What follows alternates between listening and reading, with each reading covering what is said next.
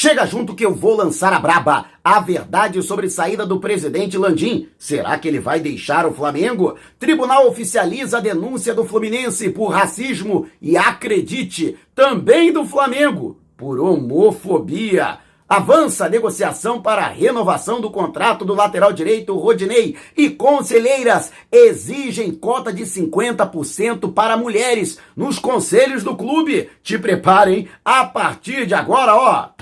É tudo nosso. Já chega largando o like, compartilha o vídeo com a galera e vamos lá com a informação. Assista o vídeo até o final, mas antes um recado do nosso novo colaborador. Com a chegada dos bancos digitais, tem sido cada vez mais acessível investir na bolsa de valores. Só que a maioria das pessoas acha que é só colocar o dinheiro de qualquer jeito e vai ficar rico do dia para noite. No final, acaba perdendo tudo. Eu mesmo entrei numa dessas e me dei mal. Só que agora eu estou aprendendo a investir com segurança, responsabilidade e resultado com Diocenei Patti, um dos maiores especialistas em mercado de ações e que já ajudou milhares de pessoas alcançarem os seus sonhos. Aprenda você também. Vá até a descrição do vídeo, lá tem um link para o meu grupo no Telegram. Se você não tem o aplicativo, baixe, é rapidinho, se inscreva no grupo e lá você encontra todas as informações e ainda o link direto para adquirir o curso com treinamento completo. É mais barato do que você imagina, hein? Ah, conhecimento não é gasto, é investimento e dá retorno. Tá esperando o quê? Adquira agora o seu curso. E Vitinho será homenageado por ter alcançado a marca de 200 jogos com o manto sagrado rubro-negro. Jogador que chegou ao Flamengo em julho de 2018 e até agora não conseguiu se firmar entre os titulares do Flamengo, já que ele chegou com uma responsabilidade de substituir ninguém menos que Vinícius Júnior, que havia acabado de se apresentar ao Real Madrid da Espanha e hoje é apontado por muitos como o melhor brasileiro em atividade na Europa. Vitinho foi adquirido na época por 10 milhões de euros, quase 45 milhões de reais, e o seu salário é um dos maiores do elenco, apesar de não ser um jogador considerado titular. Embora em 2021 ele tenha tido a melhor temporada desde que começou a vestir o manto sagrado. E tem feito bons jogos. Inclusive, pode pegar um gancho violento. E vou falar daqui a pouco a respeito disso. Por isso é importante você assistir o vídeo até o final, sem pular uma etapa sequer. Mas o que você acha do Vitinho? Lembrando que ele tem contrato até o fim do ano. Deixe abaixo o seu comentário. E antes de a gente partir para o próximo assunto, tá vendo essas letrinhas vermelhas abaixo do meu nome no vídeo, no smartphone? Ou então esse botãozinho vermelho no canto do seu computador? É o botão inscreva-se. Clique, acione acione o sininho na opção todos e fique sempre por dentro do Mengão. Já estamos nas principais plataformas de podcast. Google Podcast, Apple Podcast, Amazon Music, Deezer, Spotify. Tá lá o podcast Vou Lançar a Braba. Se você não puder me ver, pelo menos vai poder me ouvir. E um grupo de conselheiras do Flamengo entrou com uma exigência para que haja cota de 50% para mulheres nos conselhos do clube. Os conselhos de poder, conselho de administração, conselho deliberativo e conselho fiscal. O pedido foi em encaminhado ao presidente Rodolfo Landim. Aliás, que nesse sábado aí um bafafá, será que ele vai deixar o Flamengo? Vou discutir aqui essa questão e para onde ele sairia, né? Mas por isso que é importante você acompanhar o vídeo até o final. Mas, inclusive, né, o grupo conta com rubro-negras que hoje são é, bastante influentes dentro do Flamengo, como é o caso da Cláudia Cota. Alô, Claudinha, beijo carinhoso no seu coração, minha querida. E a Marion também, que é muito conhecida no meio. Então, um abraço a todas as meninas rubro-negras. E eu acho que é perfeitamente cabível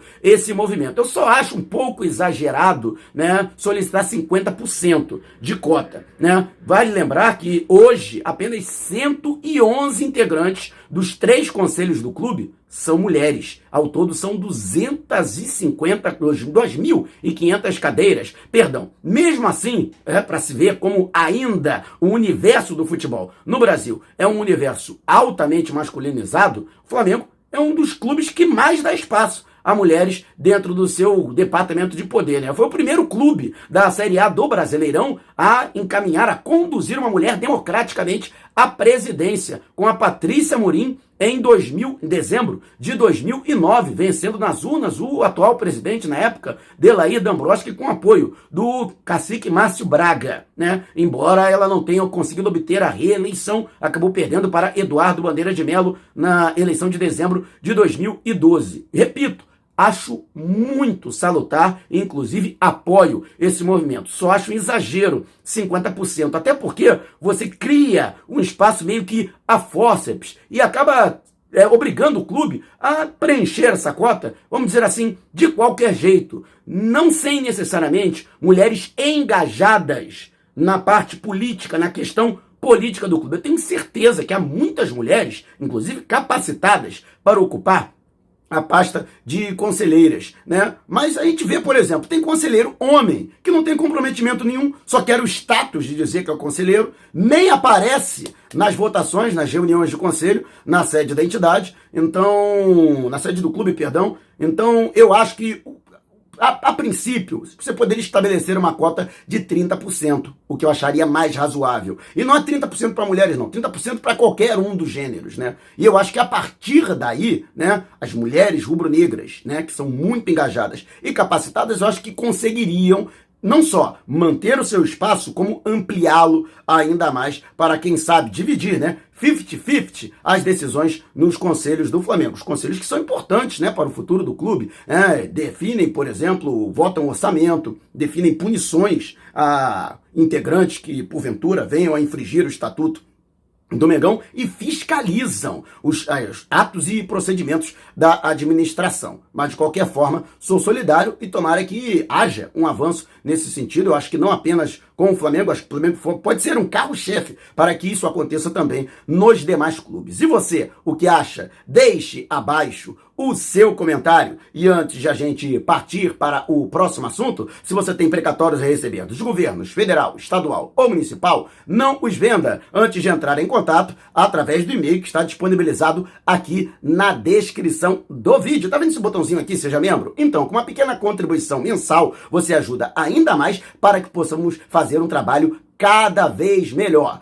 E avançam as conversas para a prorrogação do atual contrato do lateral direito Rodinei, jogador que hoje é considerado o principal para exercer a função de ala pela direita no esquema 3-4-2-1 do técnico Paulo Souza. Rodinei realmente vem fazendo boas apresentações para o Flamengo na atual temporada, lembrando e muito jogador que foi no Internacional naquela oportunidade. E a coisa caminha para que o contrato seja prorrogado por mais um ano, ou seja, até 31 de dezembro de 2023, mantida a multa rescisória, se eu não me engano, em torno de 4 milhões de euros, e ainda o jogador manteria o seu salário, né? Eu sei que muita gente é contra a permanência do Rodinei, inclusive é crítica do futebol do jogador, mas independentemente se você gosta ou não do futebol do Rodinei, uma coisa você não pode negar, é, o jogador, primeiro, sempre respeitou a instituição. Em nenhum momento, mesmo não sendo titular absoluto,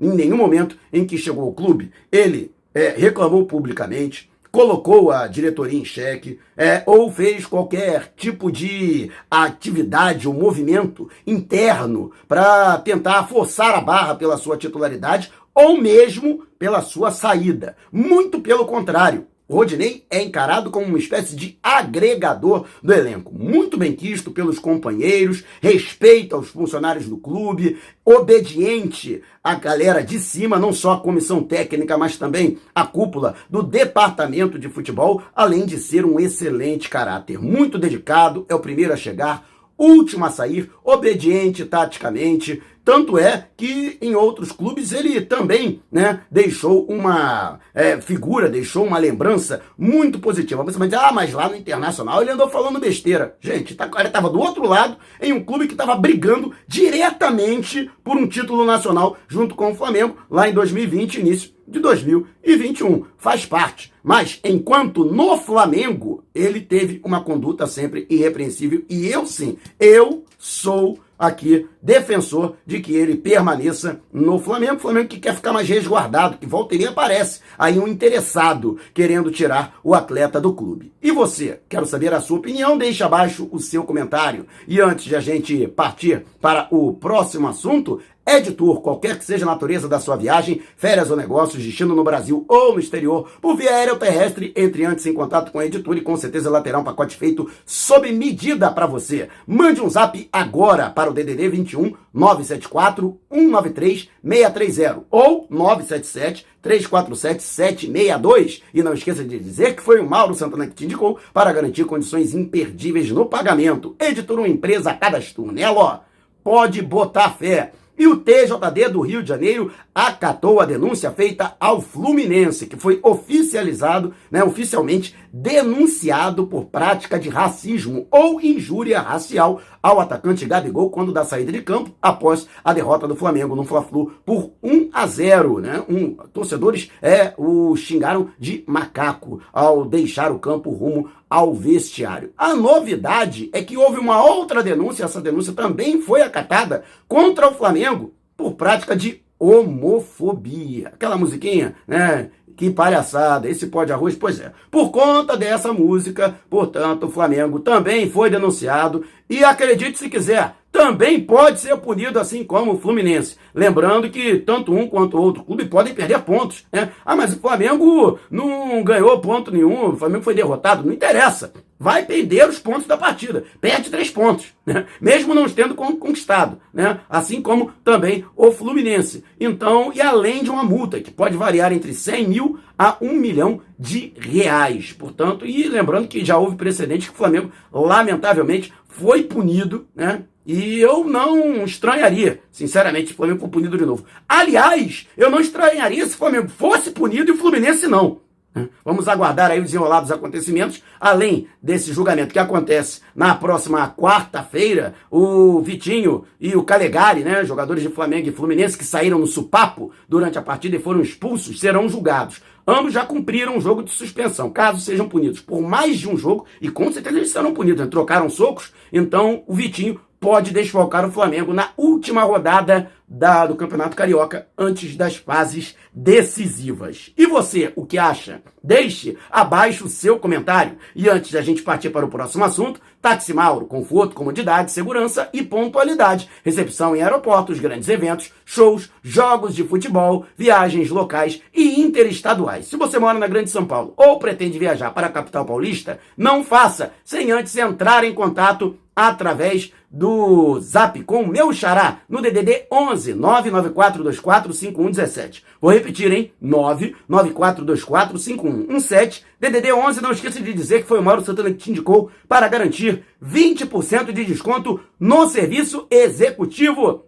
E muito se falou por conta da publicação na coluna do jornalista Lauro Jardim, do jornal O Globo, que o presidente Rodolfo Landim será indicado pelo governo do presidente Jair Bolsonaro para presidir o conselho de administração da Petrobras. Vale destacar que o Rodolfo Landim já ocupou o cargo, inclusive fez carreira né, na área do petróleo. Ele que durante 26 anos foi funcionário de carreira da Petrobras, chegou a ser diretor da BR Distribuidora durante o governo Lula, quando a Petrobras era inclusive patrocinadora do Flamengo. Além disso, ele trabalhou ao lado de Ike Batista, que chegou a ser um dos é, caciques do petróleo brasileiro e ser considerado um dos homens mais ricos do mundo. Muito embora ele tenha se envolvido em problemas de corrupção na década passada, foi preso e as suas empresas acabaram falindo. É, o Rodolfo Landim, juntamente com outros dois sócios, é, ele montou a sua própria empresa de petróleo e foi muito bem sucedido. Recentemente, ela foi negociada pelo valor de mais de um bilhão de reais. Ele que abriu mão da empresa para se dedicar exclusivamente à presidência do Flamengo, mas nunca escondeu a sua correlação, seu alinhamento com a atual presidência, com o governo federal, chegou a ser cogitado para a presidência da ANP e até mesmo seu nome foi vinculado como uma possível indicação para ser vice-presidente na chapa do Bolsonaro, que concorre à reeleição neste ano. Então, não é novidade que o nome dele seja indicado para presidir a Petrobras. Né? Vamos aguardar aí desenrolar dos acontecimentos, já que existem questões né, que, vamos dizer assim, eticamente impediriam. Ele, por exemplo, responde a inquérito né, de, teoricamente, ter desviado fundos de pensão e causado prejuízos da ordem de 100 milhões de reais. E está sendo investigado por causa disso. Aí muita gente vai dizer, não, mas ele ainda não foi punido, ainda não foi, não houve trânsito em julgado, então não dá para dizer que o cara fez isso, mas está sendo investigado. Então, é, mas de qualquer forma, né, é, muita gente pergunta, mas ele vai ter que se afastar da presidência do Flamengo? Não necessariamente. O estatuto do clube não fala nada a respeito. E outra, né? Existe uma resistência, sim, interna muito grande para é, dirigentes do Flamengo que é, se candidatam e são eleitos para cargos é, políticos, né? Ou seja, são, é, ocupam cargos eletivos, como é o caso do Marcos Braz, que é vice-presidente de futebol e também vereador e segundo secretário na Câmara Municipal do Rio de Janeiro. No caso do Landim, não, seria um cargo executivo. Ele seria presidente do Conselho de Administração da Petrobras, uma estatal, embora né, vinculada ao governo federal. Né? Mas, teoricamente, não existiria um conflito de interesses envolvendo Petrobras e Flamengo. Né? Muito embora, lógico, isso ensejaria uma responsabilidade maior e o Landim poderia é, ficar afastado. Mas, dentro do estatuto, não existe nenhuma é, situação que impeça o Landim de permanecer presidente do Flamengo e assumir a presidência da Petrobras. A menos que ele queira né, sair do Flamengo. E caso isso aconteça e ele renuncie, imediatamente assume para o restante do triênio o Rodrigo Dunche de Abrantes, que é o vice-presidente geral e jurídico. Não há necessidade de abertura de uma nova eleição no Flamengo. Né? Tudo transcorre normalmente. E você, o que acha? Deixe abaixo o seu comentário. E se você quiser saber mais sobre o canal ou propor parcerias, mande um zap para o número que está aqui na descrição do vídeo. Não saia sem antes deixar o seu like. Gostou do vídeo? Então compartilhe com a galera, mas não vá embora. Tá vendo uma dessas janelas que apareceram? Clique em uma delas e continue acompanhando o nosso canal, combinado? Despertando paixões, movendo multidões. Este é o Mengão. Mengão vem pesa do ataque. Ajeitou, bateu o golaço. Gol!